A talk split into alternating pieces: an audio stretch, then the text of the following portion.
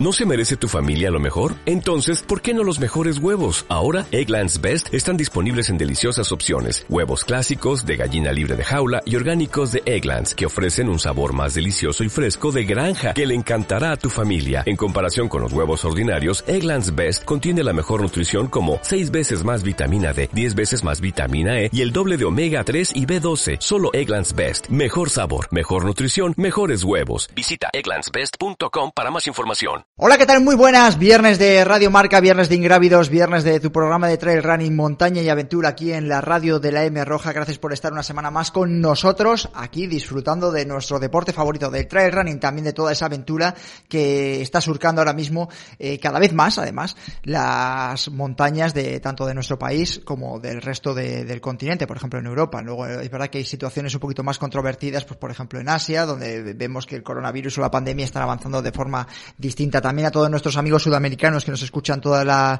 todas las semanas, al igual que los centroamericanos y en Estados Unidos, que cada vez también hay más oyentes eh, que nos escuchan eh, ingrávidos. Eh, semana de que hemos tenido muchísima competición. La semana pasada hemos tenido la traveserina. Vamos a hablar también de ella durante todo el programa. Estamos también en los albores de lo que va a ser la travesera. Hemos tenido el campeonato de los gordos, Tenerife Blue Trail, una de las competiciones importantes, campeonato de España de, ultra y además es que nos eh, dejó un espectáculo de los grandes con esa victoria de Andreu Simón. Si os acordáis, escuchasteis el programa de la semana pasada, eh, Rafa Flores, su técnico, entró también para hablar de la ultradistancia y cómo preparar eh, el ultra trail y nos daba como favoritos a Andreu Simón y a, y a Marta Molís, los dos ganaron la, la, competición en Canarias, así que Rafa, te llevas la, la quiniela de, de, ingrávidos de Radio Marca. También eh, estuvimos hablando con Manuel Anguita, ¿no? que nos hablaba también de todas esas circunstancias. Fue también top 5 en, en Tenerife. Borja Fernández, el cántabro, fue segundo en las chicas. Eh, también muy importante lo que hizo también Aroa Sio, ¿no? otra de las gallegas eh, amigas de la casa que también se colgó esa medalla eh, en la competición de Tinerfeña. Y bueno, más competiciones. Este, esta semana hablaba yo de lo que puede ser la travesera, una de las grandes pruebas por aventura en Picos de Europa. Vamos a hablar con uno de los organizadores porque además es una de esas carreras que hemos visto que han estado marcando durante la semana y hemos visto que había nieve, ¿no? Entonces, todos lo que podemos hablar de la primera gran prueba que se va a celebrar en los Picos de Europa, montañera de verdad, después de, de la pandemia, aunque seguimos en ella, pero bueno, post pandemia o con estas circunstancias que tenemos un poquito más amigables eh, ahora durante este tiempo de desescalada. Vamos a tener también la transfronteriza, campeonato ibérico entre España y Portugal. Eh, nos están contando desde la prueba hispanolusa entre Zamora y Braganza que va a ser la forma de derribar la frontera. De hecho, eh, para los que no estéis muy al corriente de lo que pueden ser las circunstancias de COVID, eh, entre España y Portugal va a ser entre los dos países europeos entre los que no va a haber ningún tipo de control sanitario para pasar de una frontera a otra. Ellos hablan de ese deporte co, eh, comunión. está la olla de Nuria, también en Cataluña, una de las pruebas también de referencia y que además se va a poder seguir por la TV3 catalana como uno de esos referentes también a, a la hora de de proyectar el trail running y las carreras por montaña a nivel generalista, porque ya sabemos que cuando llega la televisión, eh, pues un deporte se maxifica. Así que, como vemos, este fin de semana vamos a tener mucha competición, vamos a estar muy atentos a las redes sociales, porque el trail running está resucitando. Vamos con la noticia de la semana. Joca One la marca que nació en las montañas y que gracias a su máxima amortiguación y estabilidad satisface las necesidades de todo tipo de corredor. Triatletas, ultrarunners, corredores de montaña y velocistas confían en su gran ligereza y máxima amortiguación. One One, queremos que corras más rápido, más seguro, más lejos y por más tiempo. Queremos que seas valiente y que no tengas miedo a volar. Time to Fly, disponibles en tu tienda running de confianza. Noticia de la semana que leemos en traicil.com, la transfronteriza Campeonato Ibérico de Trail Running albergará este domingo a 350 deportistas en la frontera hispanolusa. La prueba contará con tres distancias de 33 kilómetros, 20 y 10 kilómetros entre Zamora y Braganza y servirá como unión entre España y Portugal. Ya como veis, es la noticia de la semana que leemos en Traicil. Vamos con la primera pista del Trail de Dani Sanabria.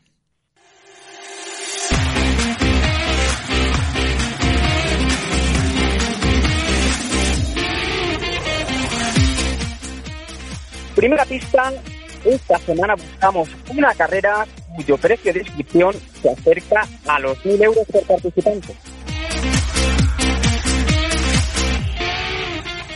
Y vamos con nuestra primera invitada de la tarde, como hemos hablado en la introducción, una de las carreras grandes del pasado fin de semana fue esa Tenerife Blue Trail, Campeonato de España de ultradistancia de la FEDME. Marta Molís, ¿qué tal? Muy buenas, bienvenida a Radio Marca. Hola, buenas, buenas tardes. Bueno, eh, felicidades, lo primero, por ese campeonato que has conseguido. Ah, muchas gracias. Bueno, no sé si la, la ibas, eh, te digo que un pajarito nos contó eh, a pocas horas de que se diese la salida ahí en Tenerife que eras una de las favoritas y que te bueno dijo eh, mis favoritos son Andreu Simón y Marta Molís y a partir de ahora le tenemos que mandar el jamón de, de Radio Marca para él ¿qué te parece? Bueno, yo no lo veía tan claro, ¿eh? Bueno, pues Rafa Flores, Rafa Flores te quiere mucho, que lo sepas, ¿eh? pues no, quiero Sí, sí, sí, sí. Le tenemos el jamón en camino ya mandándolo para allá, para Cataluña. Bueno, ¿qué tal? ¿Cómo fueron las sensaciones un poquito de, de, la competición? Porque dices que tú no lo tenías tan claro, pero sí que es verdad que llegabas bastante fuerte, ¿no? Para esa prueba de 73 kilómetros. Sí, la verdad es que a principios de temporada con Rafa hablamos y él me dijo, yo quiero que llegues fuerte aquí, me dijo, me propuso hacer esta carrera e ir al Campeonato de España de, España de Ultras. Yo no había hecho nunca muchas ultras desde el primer año y él me, me apostó por, por hacer esto y le dije, bueno, va, pues vamos a probar, ¿no? y, y él me dijo, pues allí quiero que llegues al 100% y así llegamos. Nos estará escuchando, nos están escuchando eh, muchas chicas y muchos oyentes que quieren también empiezan a tener ese coqueteo, esas cosquillas de, empezar a hacer un, algo de ultradistancia, ¿no? Eh, como bien estás admitiendo, tú no has hecho muchas ultras a lo largo de tu vida. ¿Cómo ha sido esa preparación o ese cambio, no? De pasar de a lo mejor de la media maratón o del maratón a meterse ya en 73 kilómetros y una carrera de, pues, más de 7 horas, ¿no? En tu caso.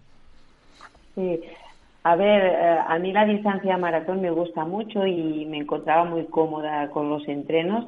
Tampoco he variado mucho, ¿no? La, la, las horas de entreno tampoco ha sido allí meterme muchas horas de, monte y todo, ¿eh? Tampoco, tampoco te pienses que, que me he tirado allí cinco horas o seis horas en la montaña, ¿eh? No lo he hecho en ninguna, en ningún entreno. O sea que llegaba así un poco pensando, no sé si va a salir bien esto, porque a veces ves los entrenos de la otra gente y ves que se tiran en el monte pues cinco o seis horas, hacen 40, 50 kilómetros y yo esto no lo había hecho, o sea que entonces, ¿tú no lo has hecho? Espera, y perdona que te interrumpa, Marta, pero entonces tú, por ejemplo, llegas, estás acostumbrada a unas determinadas horas de competición, a partir de ahí me imagino que ibas a, la aventura, ¿no? De decir, bueno, a ver cómo va a responder mi cuerpo a partir de esta determinada hora, ¿no? Que por ejemplo es el miedo que podemos tener otros, de decir, oye, yo no me meto a hacer eh, 50, 60 kilómetros porque no sé cómo va a, reaccionar mi cuerpo a partir de estas determinadas horas. Me gustaría, tenía que entrenarlo antes. Es lo primero lo que pensamos en el común de los mortales. Sí, sí, es, era el, el miedo, ¿no? De decir, ostras, es que cuando llegué, yo que sé, a los 50 kilómetros o los 60, que yo en, eh, hace un par de meses estuve en Sierra Nevada y hice la, la trail, que eran 63 y me encontré bien, me encontré cómoda y, y hice una buena carrera, pues es la distancia más larga que había hecho, ¿no? Y, siempre vas con el miedo, ¿no? De decir, el cuerpo va a aguantar, el, el cerebro va a aguantar y, mira. eh, Abel Regnol, ¿qué tal? Muy buenas. Hola, buenas, buenas tardes, chicos. Bueno, viviste... ¿Qué Marta?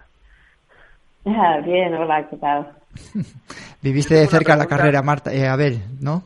Sí, sí, sí, sí, yo la he ido viendo prácticamente en todos los avituallamientos y siempre con esa mentalidad muy muy concentrada, se la ve siempre en carrera y siempre con una mentalidad muy muy seria, pero yo sé que estará súper concentrada ¿no? en carrera. Mi pregunta sería más por el lado, más que por el lado físico, por el lado psicológico, ¿no? ¿Cómo, cómo afrontas más distancia de la que estás acostumbrada hasta el día de hoy eh, a nivel psicológico, ¿no? Porque al final estás un poco fuera de tu zona de confort, entre comillas, esta frase tan usada últimamente, y es como a nivel psicológico y mental cómo trabajas esa parte cuando estás, digamos, ya eh, a 20 kilómetros de meta y ya sabes que eh, cambian todo, cambian muchas, muchas, muchas, muchos pensamientos, mucha la mentalidad, etcétera, etcétera. Entonces quisiera saber un poco por cómo, cómo trabajas esa parte psicológica en carrera. Mira, yo, como has dicho tú, en carrera soy muy seria, no, no hablo con nadie, no digo nada, con ningún corredor, me, me concentro un montón y en esta carrera hice lo mismo, ¿no? Me concentré del primer kilómetro al último kilómetro porque no quería que nada fallara, o sea que eh, estaba concentrada en, en que la alimentación me fuera bien, la hidratación, eh, ir pensando los kilómetros que iban faltando para llegar y, y, y, concentrarme en no tirar la toalla y, y intentar de, de que me saliera bien y, y, llegar a meta a, a, los últimos kilómetros que se me hicieron un poco largos. O sea, al final sí que la parte final sí que se me hizo un poco larga. Los tres últimos kilómetros pensaba que no llegaría nunca a meta. Eso es lo que pero, siempre. pero entiendo que Sí, claro, e-, es tan difícil de leer en carrera, tú como deportista, que lo que lo que reflejas es todo lo contrario, ¿no? Que tienes todo bajo control, que eso está muy bien, porque al final el aspecto psicológico y de cómo se te ve desde fuera es muy importante también. Pero realmente en algún momento pensaste que ya de cara al final que no te saldría como tú querías, porque ibas súper súper enfocada. Eh, bueno, claro, y al final eh, no mire para atrás en ningún momento, pensé, bueno, no mires para atrás, si viene alguien, intenta pues mantener ese ritmo y, intenta pues eh, afrontar e-, este dolor que tienes porque tenía calambres, tenía dolor de piernas, estaba ya hecha polvo, pero pero mentalmente también soy fuerte, ¿no? Y me parece que esto también va muy bien para estas carreras, ¿no? estar fuerte de mente. eh, Marta, te voy a preguntar al margen, de, bueno, primero te voy a preguntar un poco por lo que ha sido la recuperación esta semana. Eh, porque muchas veces eh, yo digo que nos están escuchando muchos corredores siempre, todos los programas, insisto, y soy un poco pesado en que hay corredores que nos escuchan que conocen la ultradistancia a la perfección desde los años, desde hace casi 20 años, y hay otros que están aterrizando ahora por todo el tema de la pandemia y demás que se están incorporando al sector del trail y están empezando a hacer sus primeros pinitos. ¿Cómo ha sido esta semana? Casi desde el momento en el que cruzas la meta, que dices que todos los calambres, que estás destrozada, que no llegabas, eh, ¿Cómo ha sido esa recuperación? No sé si ha sido activa, no ha sido activa. Eh, ¿Qué has utilizado para intentar, eh, pues eso, estar lo mejor posible a día de hoy? Pues mira, te digo la verdad que cuando llegué a meta pude saludar a las tres primeras y ya me tuve que ir porque tenía un avión a las cuatro de la tarde, me salía el avión para casa. Siempre haces lo mismo, Marta, ¿eh? no disfrutas nada, de todas maneras. ¿eh? Ya lo sé, pero es que soy madre y tengo unas ganas locas de volver a estar con mi, con mi familia, ¿no? Porque esto a mí me, me llena mucho, pero también me gusta terminar la carrera e irme a casa y así ya, ya estoy tranquila. Luego no me duché ni nada, me fui al aeropuerto. No estarían, estarían ahí en el avión diciendo, pero ¿de dónde vendrá esta, esta chica? Vez, eh, fui, esta vez me eh, fui demasiado, demasiado justa, pero bueno, mira, salió bien, ya está. Luego, al llegar a casa, sí, eh, lo que he hecho también es comer bastante esta semana. Eh, me quedo muy vacía. Cuando hago una carrera me quedo muy vacía. Me cuesta mucho dormir. Eh, la, noche de la carrera, sobre todo, no duermo casi nada por la activación de la carrera, de los geles, la cafeína que te, que te comes, poco todo. Luego sí que el domingo no hice nada, estuve con la familia y, y estuve tranquila y andar un poco y eso. Y luego el lunes sí que ya fui en bicicleta un par de horas con la bicicleta de carretera, tranquila. Y el martes me fui, hice un poco de gimnasio, así activo, así más ah, de cardio y no hice nada más y hoy he hecho también un poco de ejercicios de core y, también ah, he salido ya a correr una hora suave. Bueno, qué suave para ti, Marta.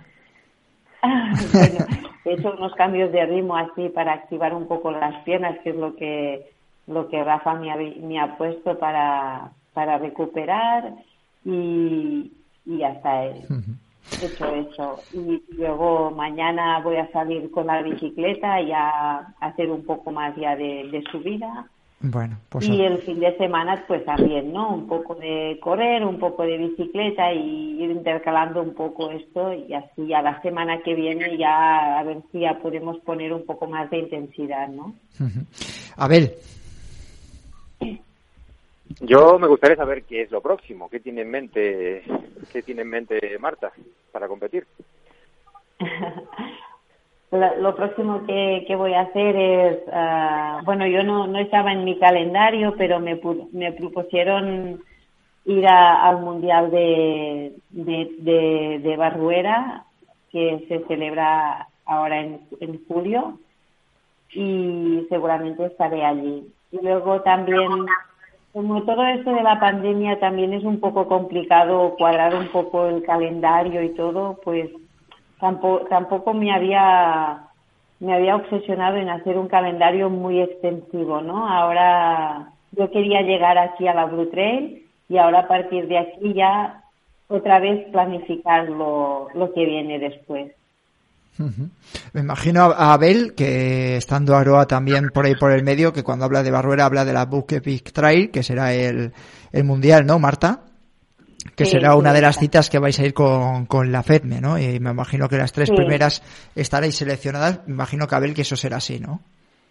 Mm, eh, creo, eh, no es exactamente así, creo que sí. Lo que ocurre es que creo que, que Marta va a la Sky, ¿verdad? Si no me equivoco. Sí, no, no haré la Ultra. Exacto. bueno, me propusieron hacer una de las dos y, yo les dije que, que en principio la, la traen. Te dijiste que la ultra para otras, ¿no? Que, que ya que está bien ya, ¿no? Claro, es que tampoco me quiero quemar, ¿no? Que dices, ostras, es que hacer una ultra cada mes hay gente que sí que puede hacerlo. Yo aún no me veo y tampoco me quiero ni lesionar ni yo quiero ir con los pies eh, bien eh, y hacer las cosas bien hechas, ¿no? Y tirarme ahora a hacer muchas ultras durante un año tampoco tampoco lo veo. eh, de todas maneras, me imagino que a lo mejor de cara a la próxima temporada te veremos más eh, en ultradistancia, porque yo no sé si, es decir, que proclamarte campeona de España de ultradistancia en una, una prueba como puede ser la Tenerife Blue Trail, a lo mejor sí que marca un poquito un antes y un después en tu carrera. No sé si ahora, a partir de ahora, decir, bueno, pues no voy a hacer tantas ultras, pero sí que a lo mejor me dejo ver en dos o tres al año. Sí, a ver, eh, a ver cómo me voy encontrando. Es que también, ¿sabes?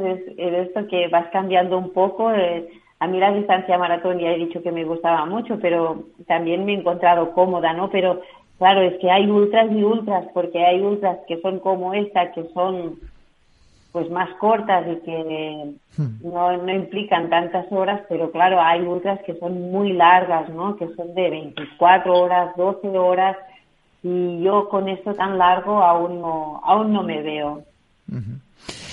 Marta Molís, muchísimas gracias por haber estado en Radio Marca en Ingrávidos, que recuperes bien esas, esas patas y que disfrutes de, la familia este fin de semana, ¿vale? Cuídate mucho. Bien. Muchas gracias, ¿eh? un, saludo, un placer. Un placer, hasta luego, cuídate.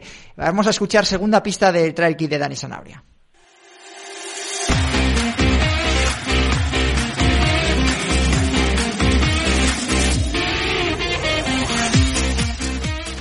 En la pista, en su última edición, la vencedora fue una corredora española y además se metió en el top 10 de la general. Vamos con nuestro segundo invitado de la tarde, eh, David Méndez desde La Travesera. ¿Qué tal, director? Muy buenas. Hola, buenos días, ¿cómo estáis? Bueno, eh, una de, Te decía yo casi al micrófono cerrado que vosotros es la semana grande, pero que es una locura, ¿no? Traveserina un fin de semana, habéis separado los eventos ya desde hace unos años, Traveserina un fin de semana, que fue el pasado, y Travesera, el evento grande este fin de semana en Picos de Europa y con todo este rollo de la pandemia, que me imagino que no sé si sobreviviréis al domingo. Pues no lo sé, yo te lo contaré el domingo, pero está la... A ver, el fin de semana pasado fue demasiado, fue muy intenso si ya de por sí organizar una carrera de este tipo conlleva una logística terrible en tiempos de pandemia, pues bueno, este año fue más duro que nunca. Más cosas, más protocolos, más medidas de seguridad. Claro, dos fines de semana seguidos, al final ya acabas con en chasis. Pero bueno, nosotros decidimos en su día. El problema es que el Parque Nacional no te permite realizar dos carreras el mismo día que fue que era lo que se hacía tradicionalmente hasta hace cuatro años. Cuatro años, cuatro, cinco años, ya no me acuerdo. Entonces, a partir de ahí, un año se hizo sábado y domingo, travesera y traveserina. Y después ya se decidió hacerlo dos fines de semana. Por un lado es muy bueno, porque, oye, quieres que no, las carreras son un elemento dinamizador de todo lo que es la economía local. Y a nivel local, pues, oye, tuvo muchísimo, muchísimo repercusión y mucho impacto que se lleva a cabo dos fines de semana seguidos. Pero a nivel de logística es agotador. Porque, bueno, es duplicar todo en dos semanas y a pesar de que ahora ya tienes la experiencia del primer fin de semana, que fue la traveserina, donde oye, todo lo pusimos a, funcionar y todo funcionó razonablemente bien. Con lo cual ahora pues bueno, es un poco duplicar todo y, ver cómo funciona la travesera, que bueno, que tiene mayor complejidad, sobre todo por el recorrido. Porque bueno, son más voluntarios, son 250 voluntarios en el monte, que tienes que alojar, con todos los refugios con limitación de aforo, con lo cual este año pues se complicó el tema de la logística de voluntarios más que nunca. Pero bueno, oye, que salir adelante, la vida continúa y nosotros apostamos por ello siendo conocedores de todo lo que conllevaba y en principio hasta ahora la valoración es muy positiva. Ah, nos falta el segundo el segundo gran envite que es la travesera. Sí, que es la prueba, como digo yo, la prueba de fuego. Habéis tenido ahí el preámbulo y los teloneros, que es la traveserina, que oye, ya es una prueba que para cualquier organización sería complicadísima. Estamos hablando de que hoy queríamos hablar con David precisamente y acercarnos a los picos de Europa, porque decía yo en la introducción que es la primera prueba post pandemia. Bueno, seguimos en pandemia, pero en esta desescalada es la primera prueba que se va a celebrar como tal eh, en los picos de Europa en el Parque Nacional, con todo lo que eso conlleva. Eh, mm, ¿Qué tal? ¿Cómo está la situación en Asturias a nivel de, de COVID? Es decir, y, sobre todo los pueblos. Bien. ¿Sí? ¿Cómo lo habéis vivido? Estamos relativamente bien. Y en Cabrales hasta la semana pasada estaba bastante bien. No tenían casos. Hubo un par de casos en el cole la semana pasada y ahora hubo, ha habido tres esta semana. Pero bueno, en principio la situación, hablamos con el alcalde y con Sanidad, nos han comentado que la situación está completamente controlada y que no, no debería haber el más mínimo problema. Yo acabo de hablar con, acabo de hablar con el alcalde, antes contigo colgué con él y me dijo que estuviésemos tranquilos, que no, que no debería haber ningún problema. Con lo cual, pero bueno, todo han sido, este año es que parece que nos ha mirado un tuerto. Porque pues, pues, la semana pasada cayó un rayo, tenemos un repetidor para, para cubrir toda la seguridad de la carrera, cayó un rayo y lo destrozó. ¿Qué sucede? Que el repetidor está en Peña Castil a 2.400 y pico. Con lo cual hubo que subir el repetidor, bajar el repetidor. La, la pobre gente de seguridad lleva subiendo a la montaña pues, sin parar tres, dos semanas seguidas, día sí, día también. Pero eso lo solucionáis metiendo en el equipo de seguridad a Manuel Merillas. Y así pues él sube todo y baja todas las veces que haga falta. Sí, pero la, el problema? Que las baterías de, los repetidores pesan 40 kilos. Bueno, pues así hace un poco de fuerza también, entrenamiento con fuerza. Seguro que, que se atreve. no, no, no, se atreve con todo, no tiene problema Manu. No tiene problema. Andrés García, Grupo Marca, ¿qué tal? Muy buenas. Hola, muy buenas a todos. Bueno, ahí tenemos eh, la, todas las inclemencias que sufren en los picos de Europa por, eh, a la hora de reactivar las carreras por montaña en, en, el Parque Nacional.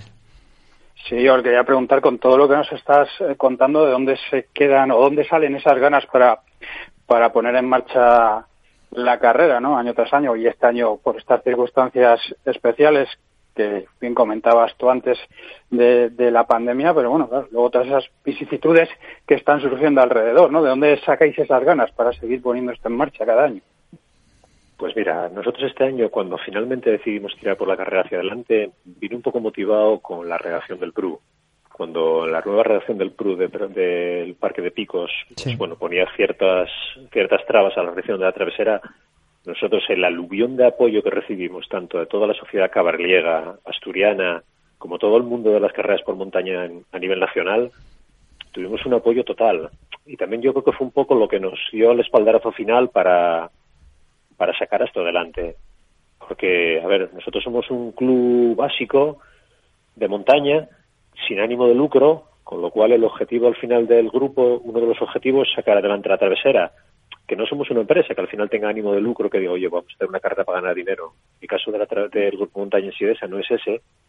Eh, es un grupo de edad, de montaña, de edad bastante avanzada, con lo cual, pues bueno, vamos repartiendo el trabajo como podemos entre todos, pero la verdad es que este año, se nos, ahora, a última hora, se nos estaba poniendo ya, estamos todos muy cansados. Y yo creo que también la forma, la, la forma de reaccionar, yo siempre digo, cuando lo comento con mis amigos, siempre digo lo mismo semanalmente te pueden entrar pues 100 correos. El lunes contestas muy bien, el martes ya contestas un poco peor, pero los pobres que mandan un correo los viernes ya le contestas, por favor, léete el reglamento, porque ya llega un momento donde estamos todos, estamos todos muy cansados.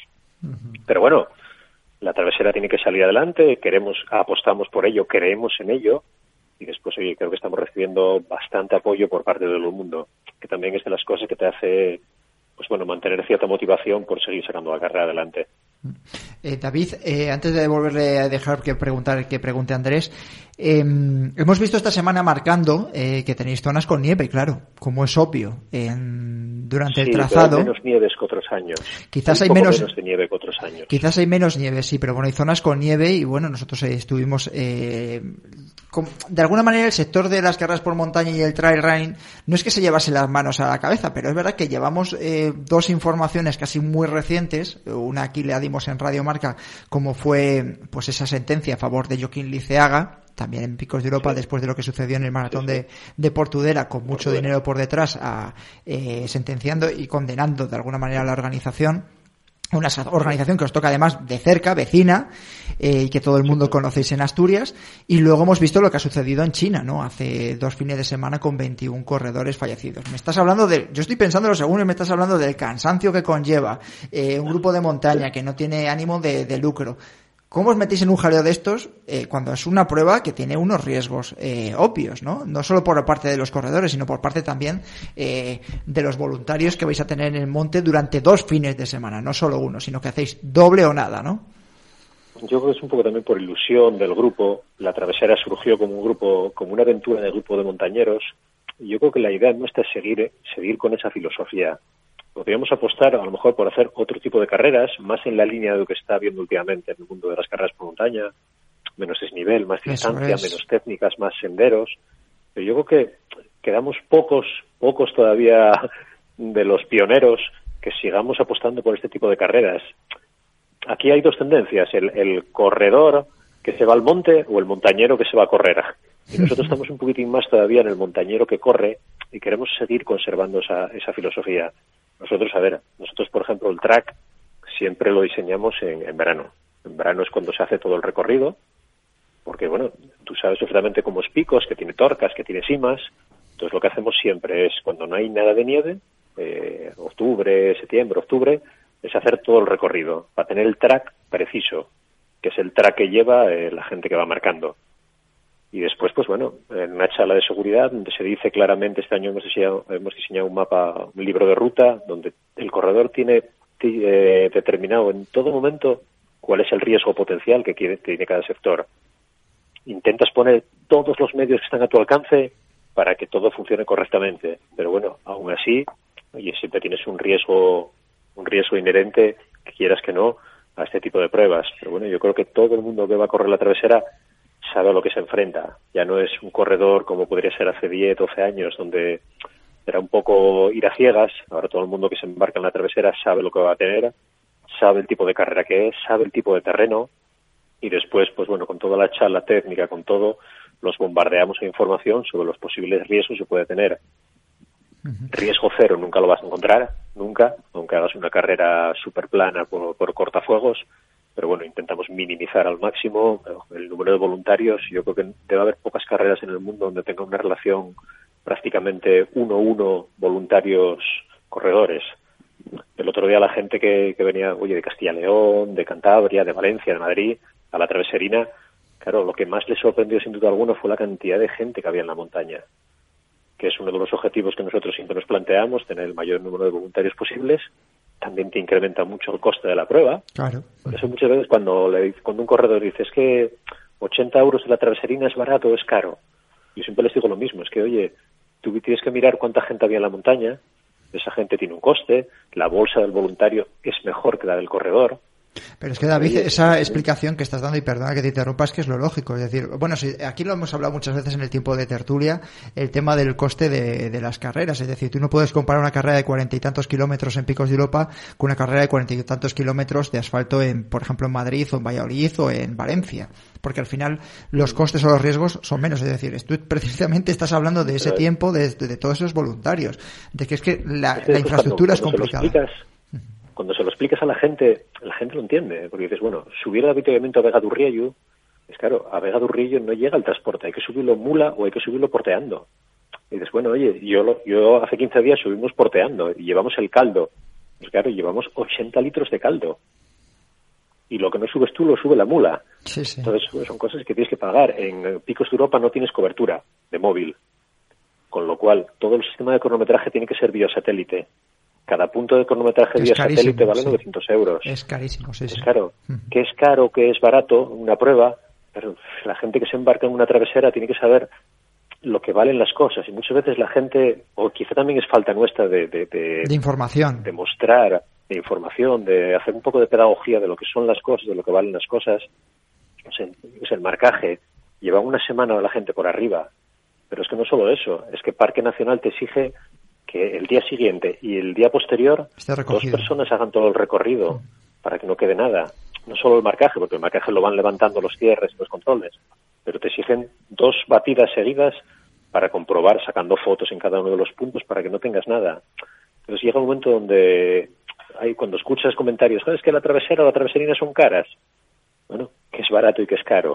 Entonces tienes que... Además, eh, vosotros no obligáis a nadie a ir a correr y cuando agotáis dorsales es porque la gente valora además dónde está corriendo también. Y bueno, eh, no vamos a entrar en ese debate que podríamos hablar porque además no quiero despistarme. Porque mi pregunta, y quiero que pregunte también Andrés, eh, mi pregunta era precisamente si de alguna manera, tú cuando, como David, como organizador, escuchas lo que ha pasado con Joaquín Liceaga y qué dices. Es decir, ¿a ti te retrae algo más a la hora de organizar, por ejemplo, este año o el año que viene?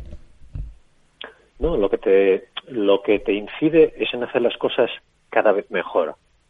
Entonces yo, a ver, yo seguí la sentencia, seguí todo el proceso, pues bueno, conozco, conozco a mucha gente en Cabrales que estaba metido en la organización, y yo siempre digo lo mismo, digo, esto, todas estas cosas, lo que nos tiene que hacer a todos es ver la situación y aprender y hacer las cosas cada vez mejor.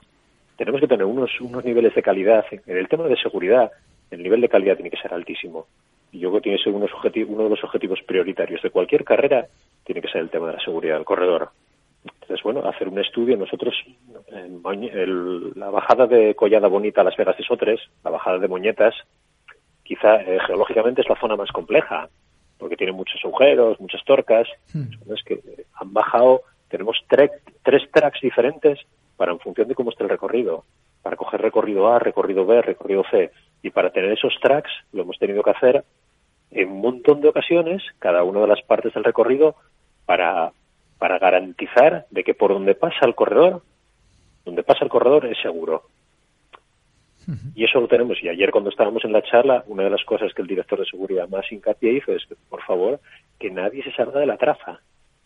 Que la traza está hecha así por algo, no porque queramos. Es que hacemos muchas, muchas zetas en moñetas. Sí, pero se hace por una razón. O sea, todo tiene su justificación. Entonces, bueno. Sí, que, no, que nadie le por hacer capo a través para abajo, sí. Claro, el tema de Joaquín fue complicado, pero yo creo que es un tema que a todos, a todos los organizadores de carrera, ¿eh? no solo la travesera, nos tiene que hacer ver que, que, bueno, que tenemos todos que tener unos estándares de calidad a nivel de seguridad y que eso debe ser un elemento absolutamente imprescindible en cualquier organización, absolutamente imprescindible, porque al final el que organiza es el responsable civil, punto. Y si pasa algo, el, el, y si pasa algo, el responsable penal es la organización. En el caso de que tengamos un accidente de mayor, mayor más grande. Bueno, esperemos que, que, no, sí, sí, sí. lo hemos hablado además durante varios programas que hemos tenido aquí a juristas y nos han estado explicando los que queréis escuchar, lo tenéis a vuestra disposición tanto en el podcast como en YouTube, hablando de... Lo hemos escuchado siempre porque creo que es un tema que, que, que nos incumbe mucho y muy de cerca. muchísimo. Con lo cual, cuanto más información tengamos todos, mejor que mejor, porque al fin el responsable civil subsidiario es la organización. Con lo cual la organización tiene que garantizar, primero, que se hacen las cosas bien, controlar que se hagan las cosas bien y después controlar al corredor para que el corredor haga las cosas correctamente. Y en esos pasos no nos podemos saltar ninguno. Si nos saltamos alguno, peligro que tenemos. Y luego lo que incidimos también mucho, eh, los corredores, tenemos que ser conscientes de dónde nos metemos. Es decir, podemos tener mucha experiencia, pero picos de Europa no es ir aquí a correr a cabezón de pisuerga, ir a correr a la raya entre España y Portugal como este fin de semana, incluso como ir a correr a la olla de Nuria también en Cataluña este fin de semana. Eh, Andrés García.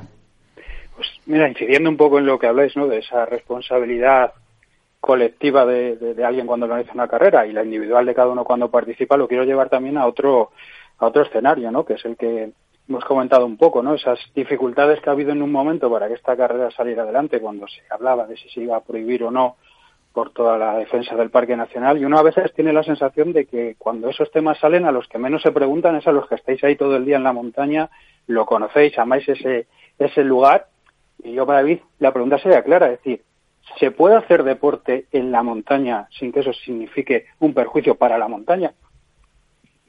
Sí, yo creo que tenemos que hacer absolutamente compatible el uso de la montaña con el respeto al medio ambiente. Yo creo que tenemos que tener una visión ecológica de la ecología un poquitín más amplia. ¿Por qué? Porque además el Parque Nacional de Picos de Europa es el único parque nacional de España que está habitado. Con lo cual, lo que no podemos tener es una reserva de indios sin indios.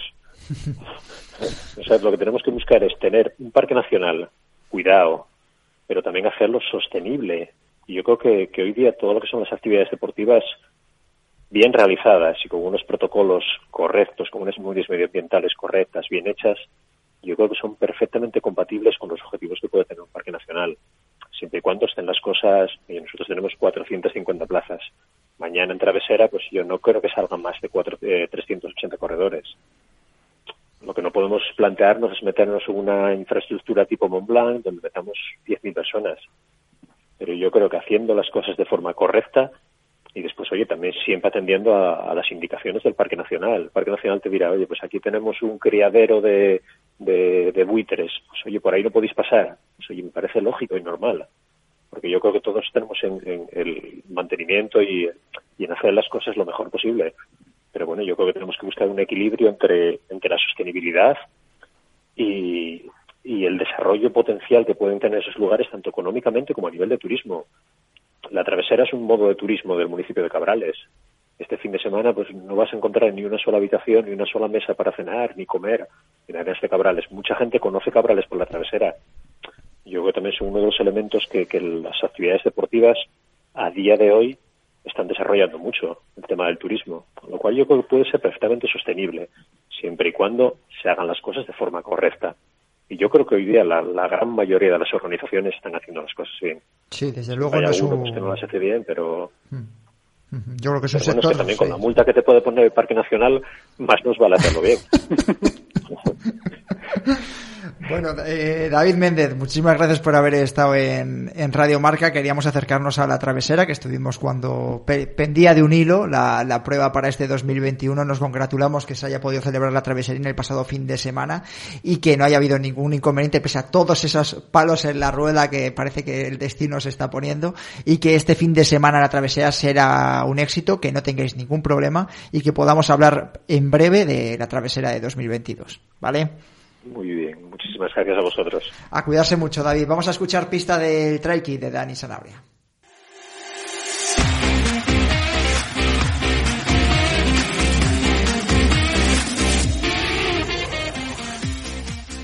La pista, el entorno en el que se celebra esta carrera es uno de los valles más carismáticos de Europa.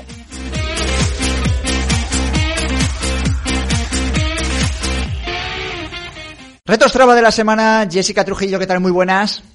Hola, buenas tardes. Bueno, te pillamos en la olla de Nuria, ¿eh? Tú no sabes... Tú te has ido a buen sitio este fin de semana, ¿verdad? Sí, sí, sí, aquí se está muy fresquito.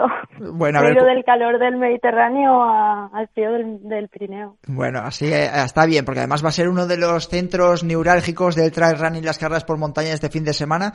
Eh, ya, te, ya te atraco, venga, te atraco y te pregunto un poco por la olla de Nuria. ¿Qué, ¿Qué, se va a encontrar la gente este fin de semana? Sabemos que es una de las pruebas, además, que el año pasado eh, retransmitió de forma íntegra la TV3, la televisión catalana, y que este año va a volver a pasar exactamente lo mismo. Como siempre hemos insistido desde aquí, desde ingrávidos, que cuando está la televisión de por medio, lo decía yo en la introducción, es la forma de que crezca este deporte. Entonces, ¿qué se va a encontrar la gente que quiera conectar con la OTV3, tenga la oportunidad de verlo y ver eh, la carrera de, de este fin de semana?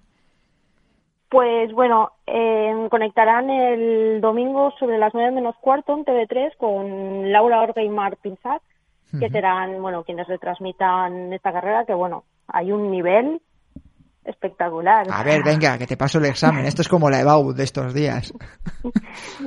bueno, pues de españoles mm, yo destacaría a Jan, que Jolín además ya sabe lo que es ganar en Olla de Nuria. Ganó... Jan Margarit, ¿no? Sí, Ganó, si no recuerdo mal, 2017. Bueno, apúntame ahí un, un, palito, ponme a mí también como favorito. Y no he visto nada más, ¿eh? totalmente ignorante te estoy hablando. Y, ¿Qué más? Y luego también están Alejandro Forcades, Nico Molina, Eduard Hernández, así de chicos nacionales. Y luego de chicas, pues están Virginia, Ollana o Nuria Gil, que yo creo que mm, que pueden estar ahí luchando por el podio casi seguro. Bueno, Nuria, eh, será una prueba demasiado montañera para ella, me imagino, ¿no? No, no, conozco mucho las características de la olla de Nuria, así que los oyentes catalanes que me estéis escuchando y la seguís, es que no la sigo muy de cerca, por eso está Jessica hablando de ella, pero me imagino que con, con ese perfil con Ollana y con Virginia Pérez Mesonero será complicado, ¿no? Que la campeona de España de trail corto de carreras de montaña se, se meta ahí, ¿no? O les pueda dar guerra. Bueno, son 21 kilómetros con 1940 positivos. Nunca se sabe. Nunca bueno, son se casi sabe 4.000 ¿eh? acumulados. Sí, sí, sí. Es decir, una carrera que se va a ir a, sí, una carrera que se va a ir a las 3 horas, ¿no? Tranquilamente, vamos. Sí, más o menos. Eh... Y luego, bueno, hay mucho internacional por aquí también. Te, te, venga, dos nombres de chicos y de chicas. Pues de chicos estarán Estian Angermund uh y luego Sí, sí, sí. y luego también Thibaut Baronian. Eh, vale. Están por ahí. O sea que ahí bueno, bueno, mantengo el palito en Jan, ¿eh? que seguro que me está escuchando. Jan, yo te tienes eh, el jamón se acierto como párrofa Flores la pasada semana. ¿Y de chicas? Pues en chicas está Judith Wader y también eh, Maude Matiz. Bueno, pues al final bueno. sí que hay un cartel de, de, lujo en la olla de Nuria este fin de semana. Bueno, que nos quedamos sin tiempo, que te sigo preguntando y te seguiría preguntando, porque se me ocurren más preguntas, pero vamos con el reto Strava de, del Club de Ingrávidos. ¿Quién ha sido el ganador esta semana? Pues esta semana tenemos a Isidro Abad, que además completó el reto de, de una tirada, o sea, hizo 37, casi 38 kilómetros uh -huh. con casi 1900 de desnivel positivo. Venga, Isidro Abad, que para el, el, premio Gentileza de Solo Runners de, del Club de Ingrávidos. ¿Y esta semana qué vamos a buscar a partir de, de mañana? Sí, de mañana 12 de junio vamos a buscar 30 kilómetros y 1500 positivos. Vale. Vamos pues a aumentar el desnivel. Ha subido un poquito el, de, el, desnivel, pero bueno, como hace muy bueno, aunque sea, haya que salir a unas horas que no nos dé mucho el calorcete, que no nos atufe, pero uh -huh. está bien. Bueno, ¿tú lo cumplirás este fin de semana en la olla de Nuria o no te van a dejar correr demasiado? Pues no sé si me van a dejar, pero aunque sea, aunque sea andando me pondré el crono. Y cuando suba para, para cubrir un poco la carrera, intentaré sumar el desnivel, los kilómetros, ya lo sumaré la semana siguiente. Vas, no sé si tirarse la sigue con nosotros Andrés García. Andrés, ¿tú vas a corretear algo o no este fin de semana? No, este semana, fin de semana estoy estoy más ocupado en otras cosas. Bueno, tienes a Rafa, tienes a Rafa por, claro, ¿no? Claro, tendremos ahí lo que lo que nos siga deparando Roland Garros este fin de semana. Sí, está, está un poco ocupado el fin de semana por temas laborales. Bueno, también está entretenido, ¿eh? no te pienses que no. Que como hablábamos a micrófono cerrado Andrés y yo, menos mal que tenemos a Rafa en estos días pre-selección. ¿eh? Así que bueno. Eh, Jessica Trujillo, muchas gracias por haber estado en Ingrávidos y que disfrutes del fin de semana. Cuídate. Vale, gracias. Y esto ha sido todo en Ingrávidos, en la FM en el 101.5 en Radio Marca. Eh, gracias por haber estado con nosotros una semana más. Ya sabéis que nos podéis escuchar también en el podcast, en iTunes, en Ivo, en Spotify y también a través de, de YouTube. Buen fin de semana.